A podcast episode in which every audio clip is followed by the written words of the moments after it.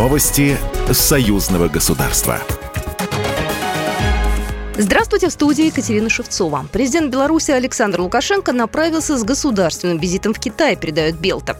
Александр Лукашенко и председатель КНР Си Цзиньпин проведут переговоры в узком и расширенном составах. В центре внимания вопросы развития торгово-экономического, инвестиционного и гуманитарного сотрудничества, реализация совместных масштабных проектов, взаимодействия в политической сфере, реагирования на наиболее острые вызовы в современной международной обстановке. Ожидается, что по итогам переговоров будет подписан большой пакет документов по развитию отношений в ключевых сферах. Государственный визит Александра Лукашенко в Китай завершится 2 марта.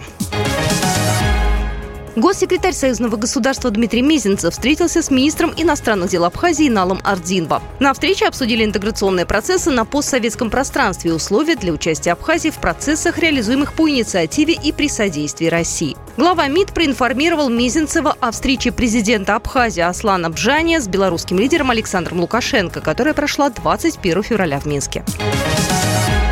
Брифинг председателя комиссии Совета Федерации по защите государственного суверенитета и предотвращению вмешательства во внутренние дела России Андрея Климова прошел в Москве. Темой стали актуальные вопросы международной политики Большой Евразии. Российский сенатор отметил, что несмотря на санкции Запада, союзное государство России и Беларуси продолжает активно реализовывать намеченные программы. Сейчас российская страна ведет переговоры о проведении Клуба друзей России вместе с организацией «Белая Русь». Среди целей проекта – поддержание дружбы и доверия с партнерами и коллегами за рубежом, популяризация произведений российской культуры.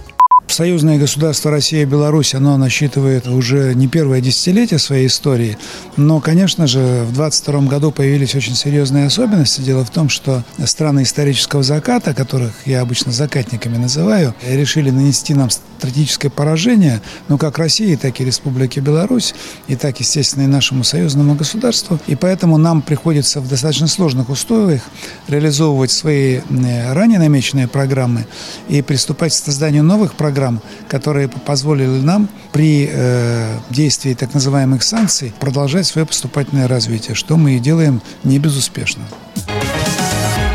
Начало погашения выданного России кредита на строительство Белорусской АЭС будет отсрочено на один год. Это предусмотрено проектом протокола, одобренного распоряжением премьер-министра Российской Федерации Михаила Мишустина и опубликованного на российском официальном интернет-портале правовой информации, сообщает Белта. Распоряжением Министерству финансов и МИД России поручено провести переговоры с белорусской стороной и по достижении договоренности подписать протокол.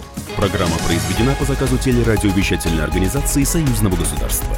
Новости союзного государства.